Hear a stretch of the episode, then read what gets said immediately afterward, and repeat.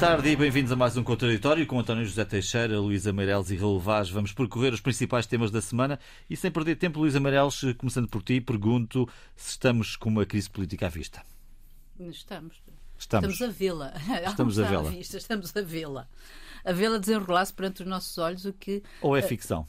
Uh, sabes, durante algum tempo dividi-me sobre esse, uh, sobre esse cenário, digamos Uhum. assim, dra- uh, drama, teatro, teatro ou ficção.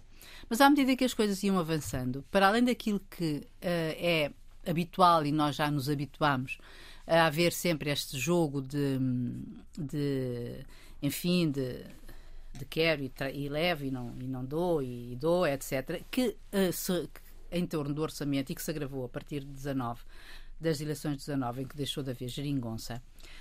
Hum, isto começou a ser, para já, ah, independentemente dos apelos que o Presidente da República costuma fazer sempre, ah, desta vez ele foi o primeiro a falar e avisou logo as hostes de que ah, ia haver, ah, de que ia haver hum, antecipadas, se não houvesse eleições antecipadas, se não houvesse orçamento aprovado. Portanto, isso foi o primeiro sinal estranho.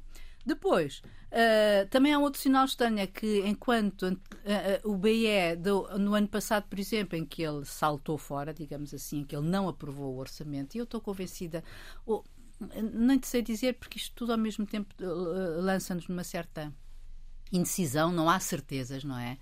Ahm, mas que o, que o anteriormente nós sabíamos tudo em muito pormenor, as negociações e as horas, e quando é e quando não é, agora deixámos de saber. Agora é tudo assim um bocadinho em segredo.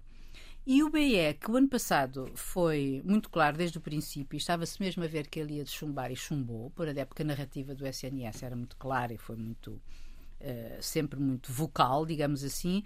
Desta vez andou muito tempo à procura de uma narrativa e acho que ainda não a tem estabilizada por causa da, da questão de lá das, dos tais nove pontos que eles colocam, cinco dos quais sobre o, o trabalho, a legislação laboral e os outros sobre a saúde, etc.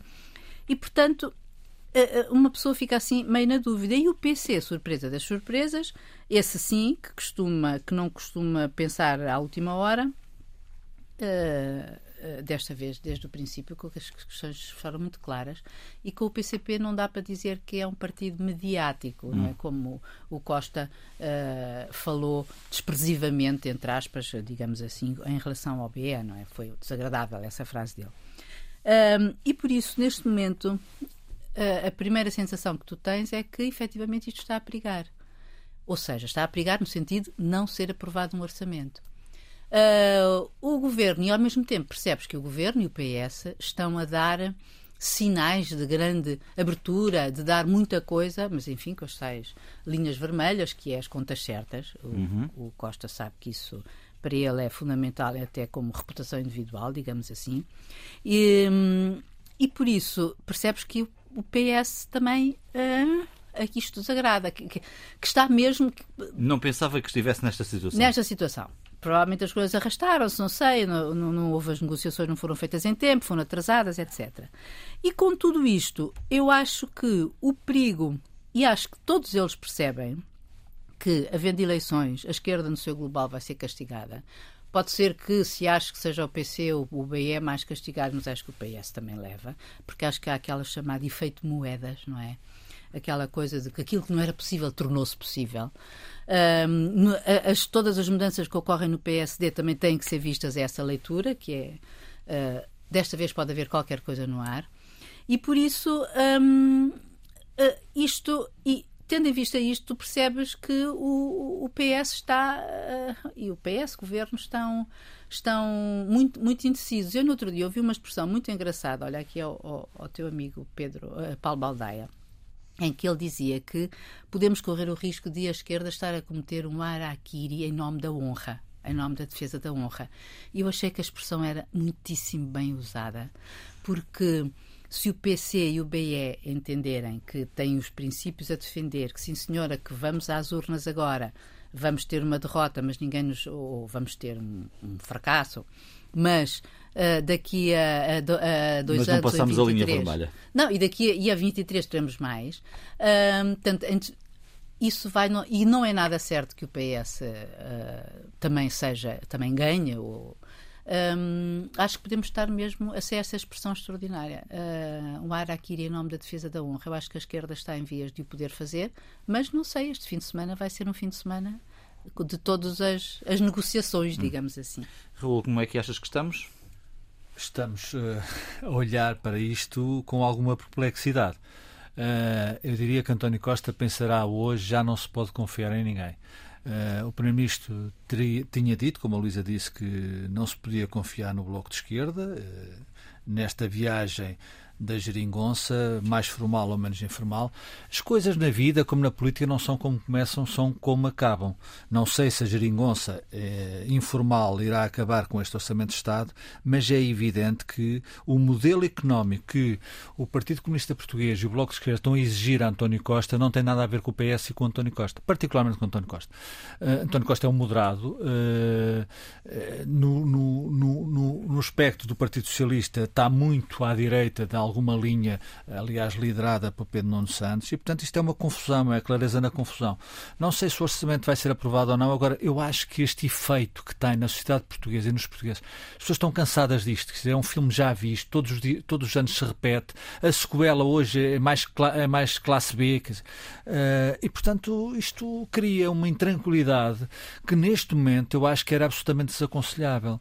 Uh, como alguns políticos têm dito, e particularmente António Costa, estamos a sair de uma pandemia, não sei se vamos sair ainda, mas estamos melhor uh, em termos de efeitos da pandemia. Uh, estamos a tentar recuperar economicamente aquilo que se perdeu uh, nestes últimos anos. Temos disponibilidade financeira que vem da Europa, PRR e, e quadros comunitários. E, portanto, isto tudo é posto de lado.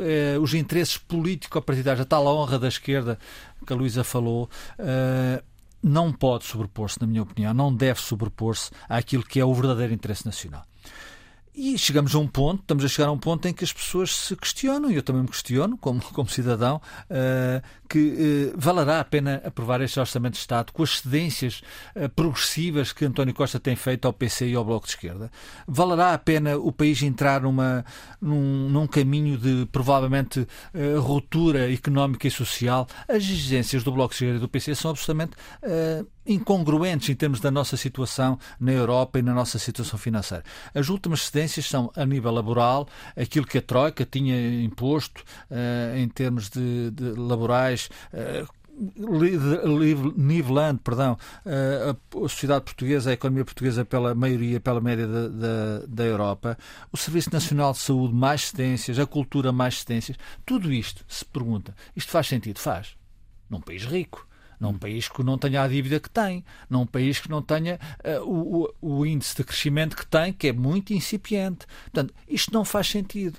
Isto é em prol de quê? Da honra? De afirmar aquilo que a geringonça, esse gênio da construção, essa genialidade da construção política António Costa construiu em 2015? Isto não é como começa. Infelizmente é como vai acabar. Porque mesmo que este orçamento seja aprovado, isto tem consequências muito negativas para Portugal.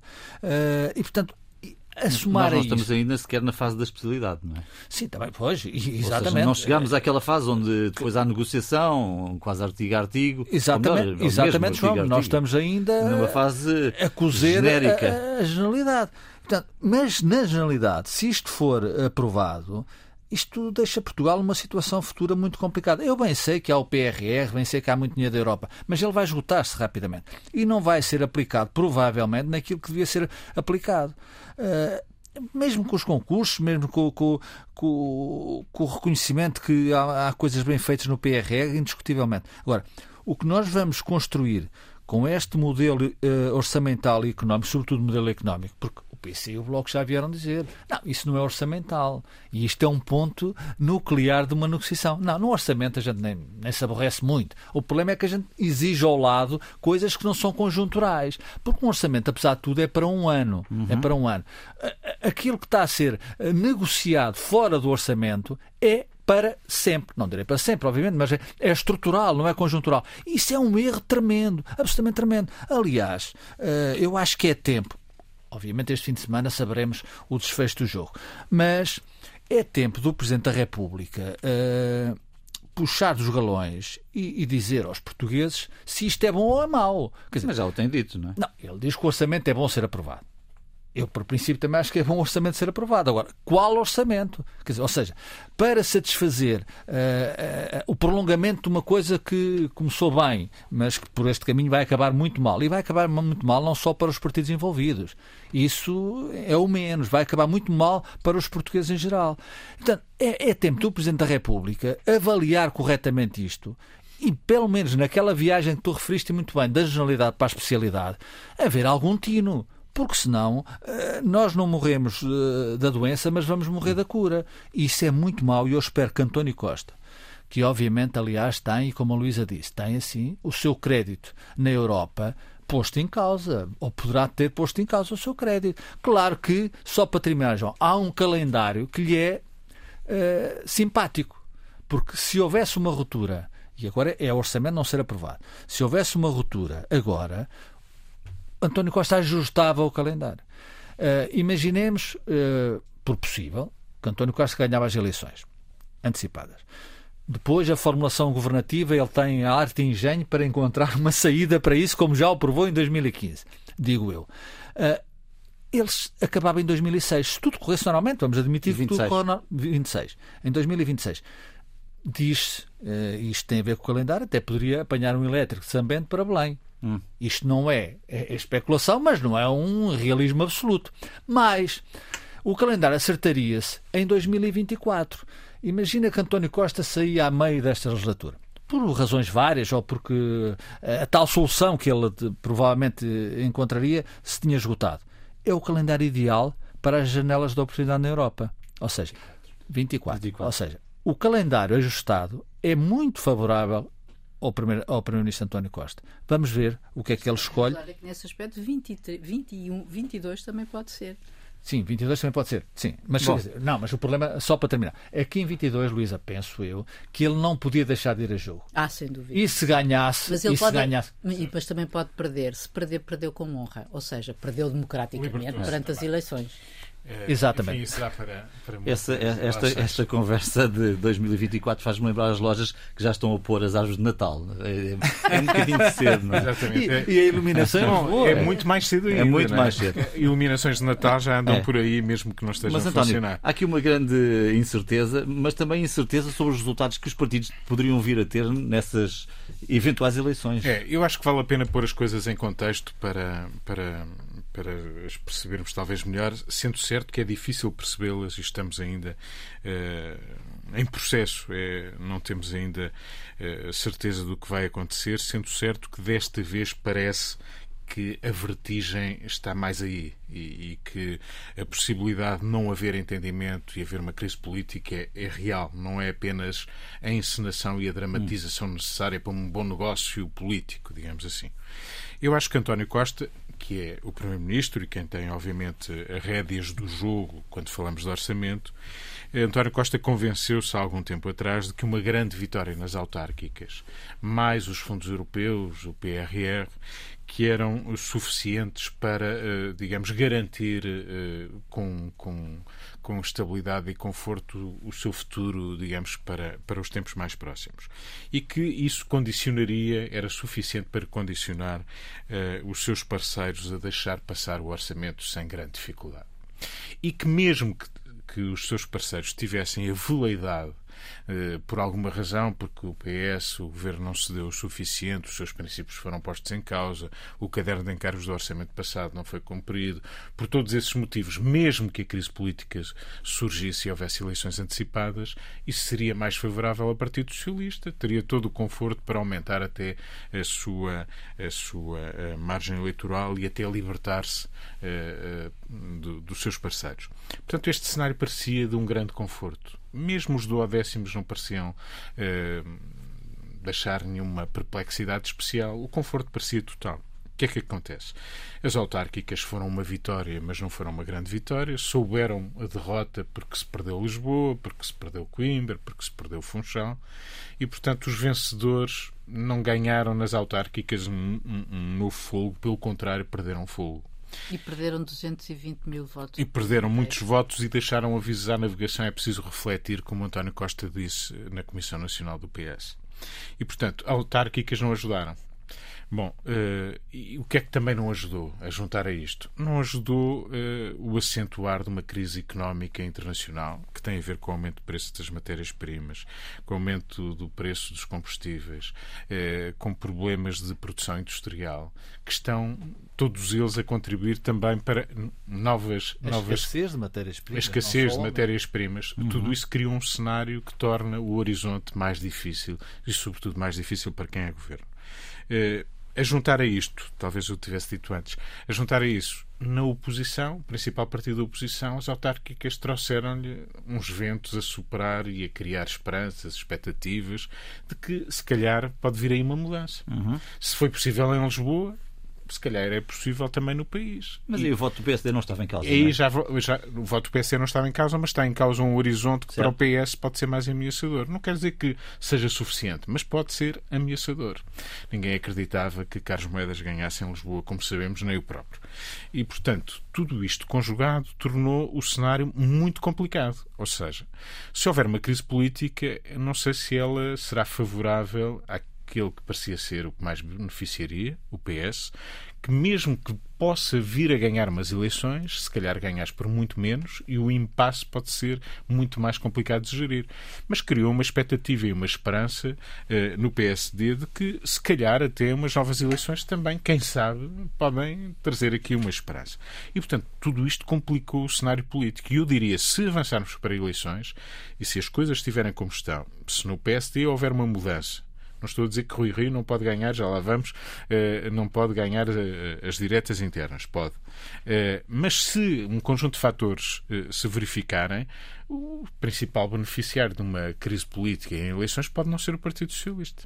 E isto torna. Aliás, Carlos César chamou já a atenção esta semana Exatamente. para isso. Exatamente. A esquerda quer ir para a oposição ou quer. Exatamente. Isso leva-me a outro ponto que diz o Raul, que é o que é que os parceiros à esquerda do Partido Socialista, o seu problema? Bom, o Bloco de Esquerda está um pouco mais eu diria confortável, mas não deixa de poder eh, ter o ónus de ter contribuído para o derrubo deste governo, e esse ónus também tem a sua cota parte, mas terá a ideia de que, bom, nós já tínhamos avisado e já é tínhamos votado contra um outro orçamento. Para o Partido Comunista a situação é ainda mais complicada, porque foi aquele que se tornou o tal partido responsável, fomos nós o partido responsável, não foi o Bloco, isto foi o discurso do Partido Comunista, sendo que de derrota em derrota cada vez maior, dentro do Partido Comunista, ele é menos mediático como diz a Luísa, mas dentro do Partido Comunista, que reúne os seus órgãos e que se vê na rua, eh, a dificuldade em convencer os seus militantes de que é uma boa ideia viabilizar orçamentos do PS quando o PS eh, não os cumpre até ao fim, eh, não aceita aquilo que o Partido Comunista lhe pede como é que se justifica um, um, novo, uma nova abstenção em relação ao orçamento? É muito difícil, muito, muito difícil. E, portanto, aqui chegados, eh, o cenário de eleições ganha importância, sendo certo que, como já aqui foi dito eh, pelo Luís e pelo Raul, eh, para o país, para um país pequeno, pobre, endividado, uma crise política é tudo o que nós não, não precisaríamos, ainda que do ponto de vista democrático, político, um esclarecimento da situação claro. política hum. é uma coisa normal em democracia e, portanto, não devemos olhá-lo como algo uh, diferente. Um ponto só final em relação ao Partido Socialista de facto, quando ouvimos o presidente do partido, Carlos César, dizer o que disse de forma agressiva para com os parceiros do governo, no momento em que ainda decorrem, ou estarão a decorrer este fim de semana mesmo, eh, negociações, quando ouvimos no mesmo dia Mariana Vieira da Silva, eh, na ausência do Primeiro-Ministro na Cimeira Europeia, dizer que este ainda é um tempo, e para não me enganar nas palavras, ainda é um tempo de diálogo e de, e de aproximação. A palavra era mesmo essa. E de aproximação. Quando ouvimos o Presidente do Partido e, e a Ministra de Estado, Mariana Vieira da Silva, dizer o que disse, isto quer dizer que no, no Partido Socialista também rana alguma desorientação.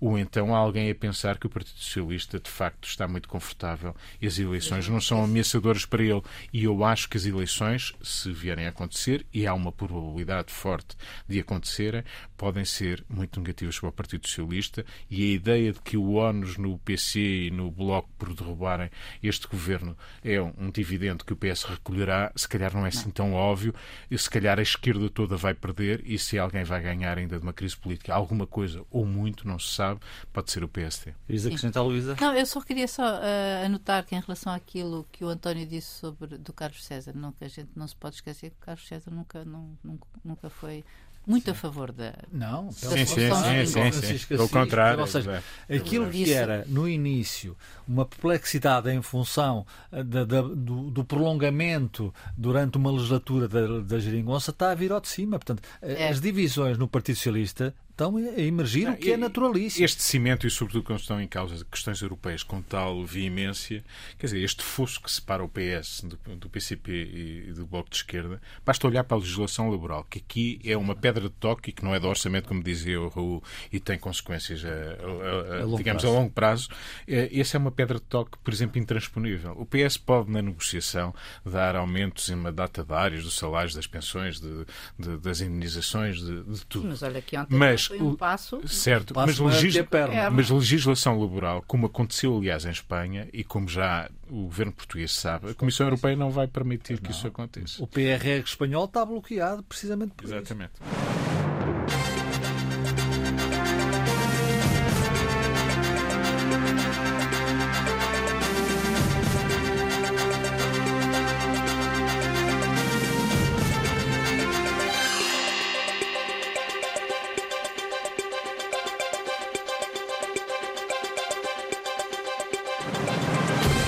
Viva, boa tarde de novo e bem-vindos à segunda parte deste contraditório. Rui Rio anunciou que se recandidata à liderança do partido. Eleições no PSD a 4 de dezembro, congresso de 14 a 16 de janeiro. Dois candidatos para já, Rio e Paulo Rangel, que é atualmente eurodeputado. Seja um partido diferente com Rangel, Luísa? Ai, não tenho dúvidas. Hum, quer dizer, o PSD não tem bem a história de, de ser o partido do, do, do seu líder, digamos assim, uhum. no sentido de que do seu líder marcar a, a, ou alterar a personalidade, se assim se pode dizer, do, de um partido. Uh, mas um, a verdade é que também tem muita, tem muita importância. Houve um PSD de Cavaco, houve um PSD. O de Sá Carneiro, não é? Sá Carneiro, sim, já para não falar de Sá Carneiro. Quer dizer, houve vários PSDs em função do seu líder, mas o PSD em si, como estrutura. Uh, como estrutura, enfim, e apoios e enfim, composição, não se alterou assim tanto. Mas acho que a emergência, digamos assim, de, de Rangel como possível líder eh, vai dar um novo. Um, uma nova imagem, pelo menos, uh, do, P, do, do, PSD para fora. Só que, como nós, nós sabemos e também temos essa consciência, quer dizer, Rio não é uma pessoa subestimável, não é? Uh, e o facto de Rangel ter uh, vencido aquele célebre Conselho Nacional, onde Rio foi derrotado na sua própria moção, também em grande parte devido aos seus próprios erros de uh, apoiar e desapoiar, apo propor uma moção e depois despropô-la, e portanto aquilo foi assim uma coisa um bocadinho confusa, mas seja como fosse, derrotado, ponto. e Rangel, também já tínhamos percebido isso ao longo da campanha, e não é só, ele já é candidato a, a, às eleições internas, quer dizer, já é candidato a este cargo desde há muito tempo, não é? Desde o tempo de Passos Coelho, em que saiu derrotado, etc. E, portanto, é uma caminhada que o que Rangel achou que neste momento estava, era a altura de fazer. E como foi congregando os seus apoios uh, até e, sobretudo, uh, partidários, aparelhísticos, se assim se puder dizer, uh, de conselhias importantes e numerosas, uh, incluindo a do Porto, que é, enfim, é uma facada no Doutor Rio. Mas uh, são ambos do Porto, que também é engraçado. Mas a verdade é que não dou por favas contadas a derrota de Rio. ele é candidato, como já anunciou, e, um, e é candidato com aquele discurso do voto, do voto, do voto livre, do voto do cidadão, do voto do militante. Uh, nós sabemos que o PSD foi um partido de foi, é, não sei, não me quero meter por esses caminhos, um partido onde há, também não é único, muita cacicagem. Uh, por isso, não sei até que ponto é que vale esse voto livre do cidadão, não é do cidadão PSD. E por acaso, hoje de manhã, uh, estava a ouvir a, a, a, antena, a Antena 1 e a, a Antena Aberta. E, e, havia imensa gente que acho que deve ter havido ali uma instrução qualquer para, para ver para, para falarem os, a gente do Rio porque toda a gente era a favor do Rio, mas seja como for. O Salvador Malheiro. Era... em campo. Mas seja como for, independentemente disso, aquilo é um programa de rádio, fala o que Sim. fala, as pessoas falam porque querem ou inscrevem-se, ou seja o que for. Uh, agora... deixa-me falar, já que abordaste, a inscrição é livre. Portanto, exatamente, não seria exatamente. Um, provavelmente a selecionar. Óbvio. Eh, não, não, eu não, está, eu não estava a pôr isso. Mas ao contrário, exato. Que é seria o PSD a enviar. É do PSD. Exatamente. E, mas acho curioso que este seja o, o digamos, o, o, quase o derradeiro recurso de, de Rio eh, quando o Rio sabemos que teve também uma vida muito atribulada enquanto membro, do, enquanto líder do, do, do PSD, portanto ele derrotou primeiro Santana Lopes em 18, eu apontei isso com 54% de votos, depois em 2020, na tal inédita segunda volta, eh, derrotou uh, Montenegro por 53. E agora, com Rangel, a coisa parece bem mais difícil. Sendo certo que Rui Rio tem uma péssima imprensa, ele não é exatamente o favorito da comunicação social e vice-versa, não é? digamos que a coisa é assim.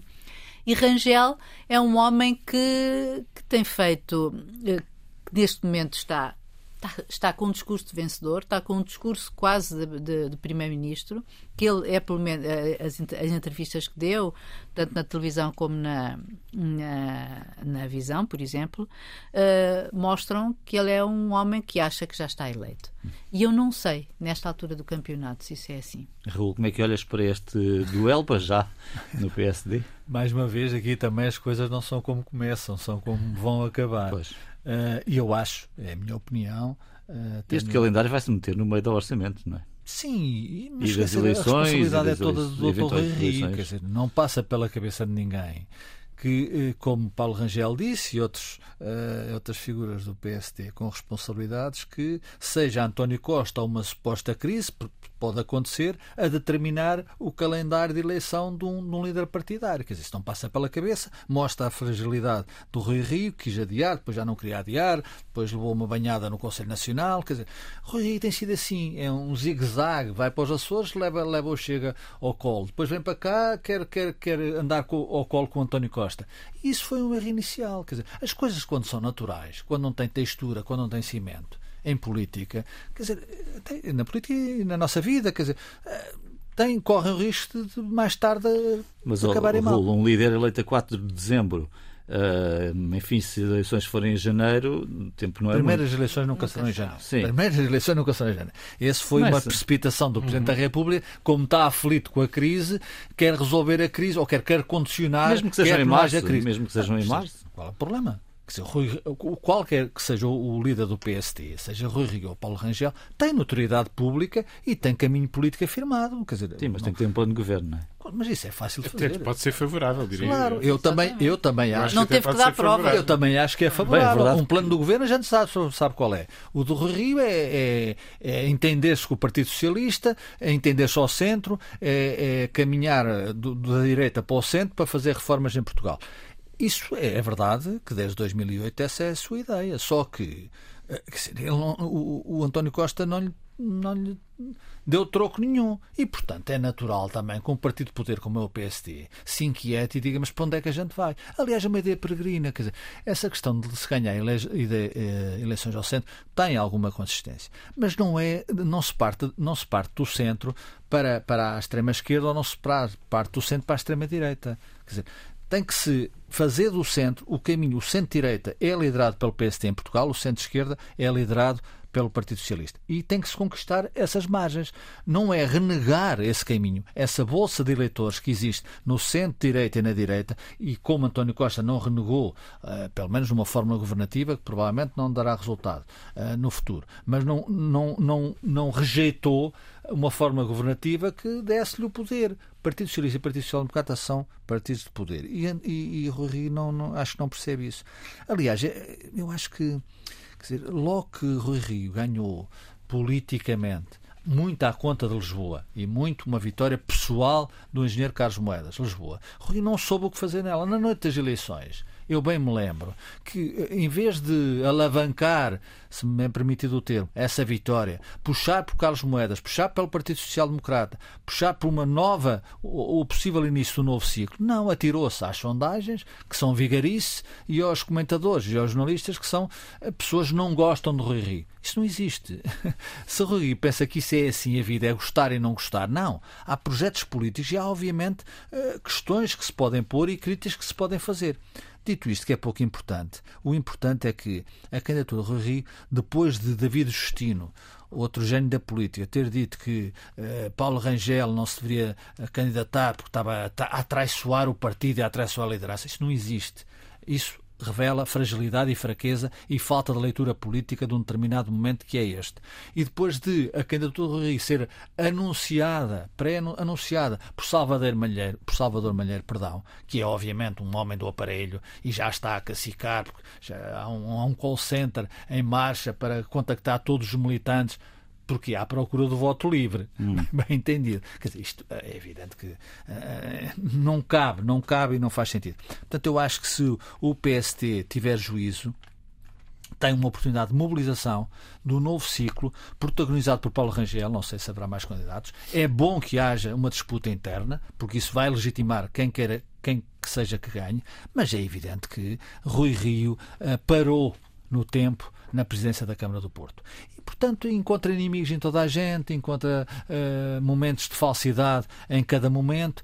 Isso não é uma liderança de um partido de poder. É uma liderança frágil uh, que acredita e não sai do seu quadrado dizendo tudo tem que acontecer ao centro e do centro para a esquerda. Ou seja, conquistar o, o, o o bolo, a panela do Partido Socialista e ir buscar eleitores ao Partido Socialista. Isto é mau.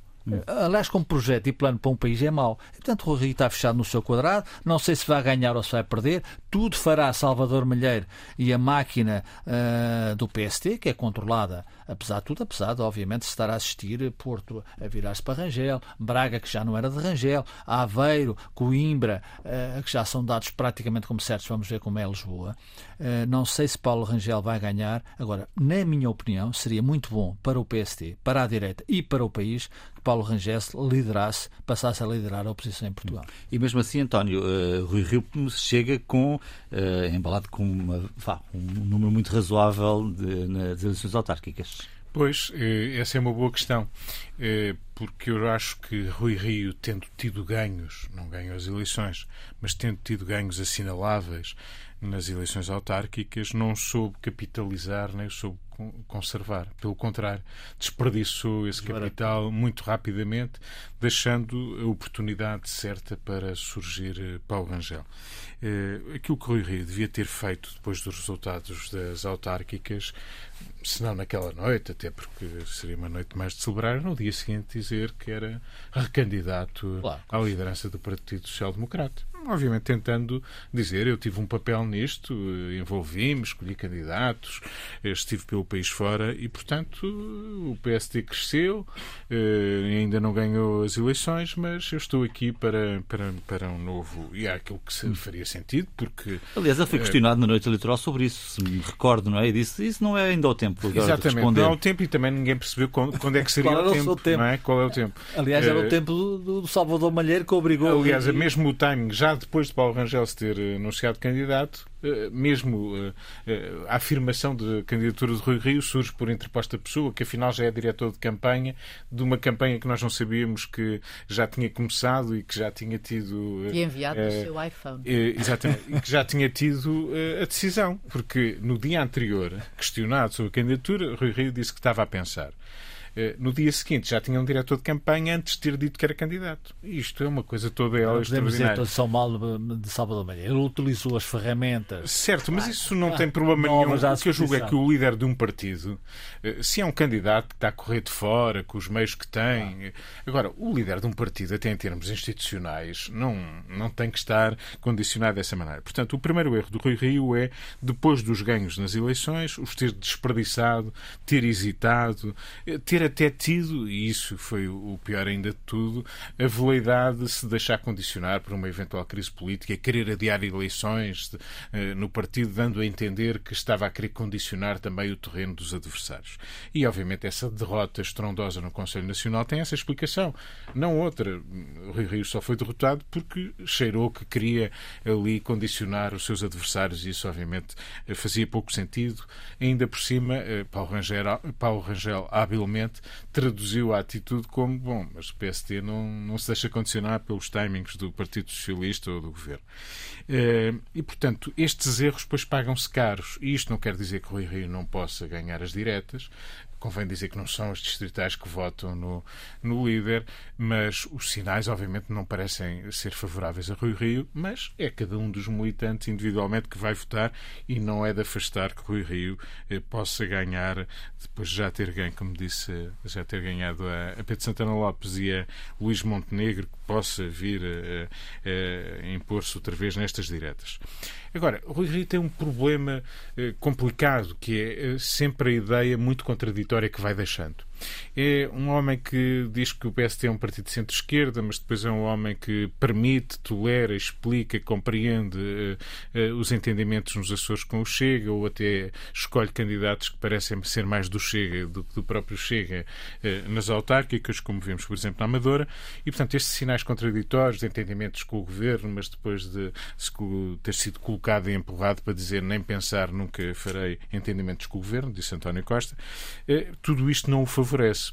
Acresce que Paulo Rangel é um homem muito. é um tribuno, eh, digamos, temível, já foi líder parlamentar e demonstrou ter essas qualidades, é muito assertivo, tem um discurso, aliás, com frases escolhidas. Eu estava a ler uma entrevista que deu à visão e, quer dizer, há frases extraordinárias que ele sabe muito bem é um utilizar. homem de soundbites. É, exatamente. Um, o Estado tem que ser um atleta, não, o Estado não pode ser gordo. Este tipo de. de e depois uma coisa e que esta, que são sim, compreensíveis pelo. Sim, que é muito compreensíveis. E, por exemplo, ele já fez todo um programa com que se vai apresentar. Claro. E o programa é, é o subir na vida, eh, que é a tradução da tal mobilidade social ou do elevador social, se quisermos. Sim, sim esta ideia do subir na vida é toda ela um programa. Claro. E é toda ela um programa que nas hostes do é PPD, um do, do, Partido claro. Popular de Democrático, Exato. de Cavaco, PSD, todos é um, eles. É um programa da direita. É, é um programa de, do eleitorado do PSD, claro. do grande eleitorado do PSD. E isso é, pode ser mobilizador, sobretudo numa altura como no tempo de Cavaco, os tempos são diferentes, obviamente, e não são os mesmos, eh, também eh, haverá fundos europeus para eh, saber gastar no país. E esse saudosismo. É engraçado que é o próprio Paulo Rangel que fala em, recusando em neocavaquismo. Exatamente. Mas recusando. Eh, recusando é ele que fala da expressão. Mas isso é muito Exatamente. inteligente. E é muito porque é um pouco a dizer já fomos grandes no passado, já tivemos ambições de ser maioritários, de ser um, uma vocação de poder, vocação maioritária, de conquista, de ambição. E este discurso muito assertivo de um tribuno, de um homem que cultivou o terreno também, que nunca abdicou de andar, andar por aí no sentido de Não, acompanhar sempre o partido, isso meses, pode ser muito ameaçador para, para Rui Rio.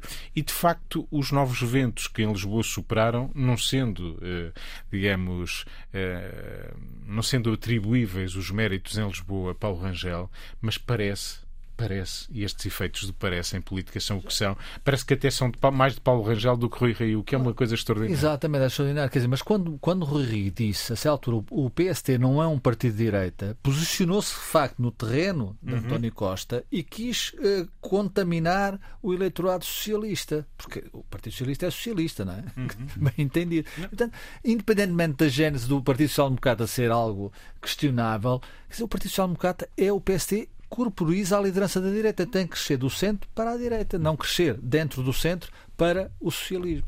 E o que fica por dizer esta semana, Luísa Meireles? Olha, um alarme que se, que se começou a gerar, ou que pelo menos, e que, enfim, que nós devemos estar atentos, que é, nomeadamente, uh, o aumento do número de casos de Covid uh, na Europa, mas em particular na Europa de Leste, um, Rússia, Turquia, Letónia, Geórgia, Sérvia e também agora no, no, no, Reino Unido, que nos coloca logo em situação de alarme. Eu, em relação a isso, acho que há explicações, não é? Porque estes países têm todos uma baixa taxa de, de vacinação. O Reino Unido está, digamos, com a sua vacinação estagnada, porque chegou aos 66% e não, consegue, e, não, e, e não consegue aumentar mais em grande parte, porque os jovens também não querem. E, e também os outros países, porque tiveram a, a, a maioria das vacinas foram, foram, foi, foi, aliás, a vacina russa. Uh, os chineses e por isso não é uh, a mesma coisa. Mas o que eu acho interessante é que Portugal, ontem o João Paulo Gomes, que é um investigador do Instituto Nacional de Saúde, não é? do INSA, ele veio dizer que um, havia 10 casos em Portugal desta nova sublinhagem Sim. da variante Delta, não é? Que é a tal AY 4.2 e hum, que havia 10 casos, alguns deles com ligação ao Reino Unido, uh, mas que até agora não se verificou que ela seja mais transmissível que a própria ou mais agressiva, Delta, ou mais, ou, ou mais agressiva, e que Portugal vai ser um país uh, testa um país laboratório a nível mundial, visto que também somos mundialmente o país com uma taxa de vacinação mais alta. Vamos a ver se, se resiste. o que fica por dizer? Houve um interregno na Europa dos egoísmos nacionais que coabitam na Europa com a pandemia. E ontem viu-se que voltou a ser a Europa de contrastes e, sobretudo, de cada um fazer por si aquilo que são os seus problemas ou resolvê-los parcialmente. O Primeiro-Ministro uh, e a, a, líder parlamentar do Partido Socialista, Ana Catarina Mendes, disseram esta semana que o problema dos combustíveis, uh, da energia, tinha que ser resolvido no, no no, no campo europeu e numa unidade europeia, aliás, comprar combustíveis uh, a Europa e depois distribuí-lo pelos países. Viu-se ontem que não é assim, infelizmente não é assim, não vai ser assim. A Alemanha já disse que não. A Alemanha já disse que não. A Alemanha não uh, quer. Quando a Alemanha não quer, uh, como a Luísa bem sabe, muito melhor que nós, quando a Alemanha não quer, a Europa não tem. E isso, obviamente, é um sinal para os portugueses, para os europeus. A Europa voltou o egoísmo à Europa e, portanto, não podemos acreditar uh, que algum político uh, nacional, neste caso português, como o Primeiro-Ministro ou a líder parlamentar diga isto vai ser resolvido. Não, temos que resolver e não chega, não chega uh, não tirar o IVA, tirar o IVA, aquilo que o IVA cresce em, em função do custo, porque não chega. A França vai dar um cheque de 100 euros uma vez a pessoas que ganham famílias que tenham menos de 2 mil euros mensais de rendimento e é assim que se resolvem os problemas. António, o que fica por dizer? Olha, uma frase de António Guterres esta semana, o secretário-geral da ONU, que disse a negação, distorção e minimização do Holocausto estão em crescendo. Devemos refletir, aprender, ensinar e agir. E esta frase eu ligo à homenagem que foi feita esta semana eh, com honras de Panteão Nacional para Aristides de Sousa Mendes, um homem que no seu tempo deu um exemplo para o mundo, pouco importa sabermos quantos milhares de pessoas ele ajudou a salvar, sabemos que ele eh, fez o que estava ao seu alcance para distinguir a barbárie da civilização.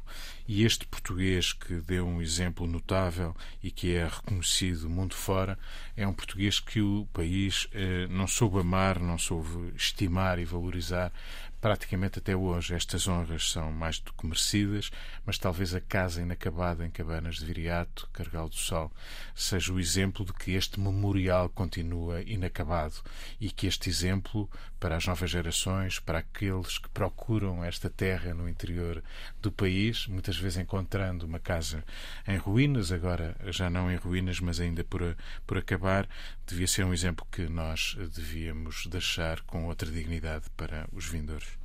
Ficamos assim esta semana. Voltamos na próxima sexta-feira. Bom fim de semana e boa semana.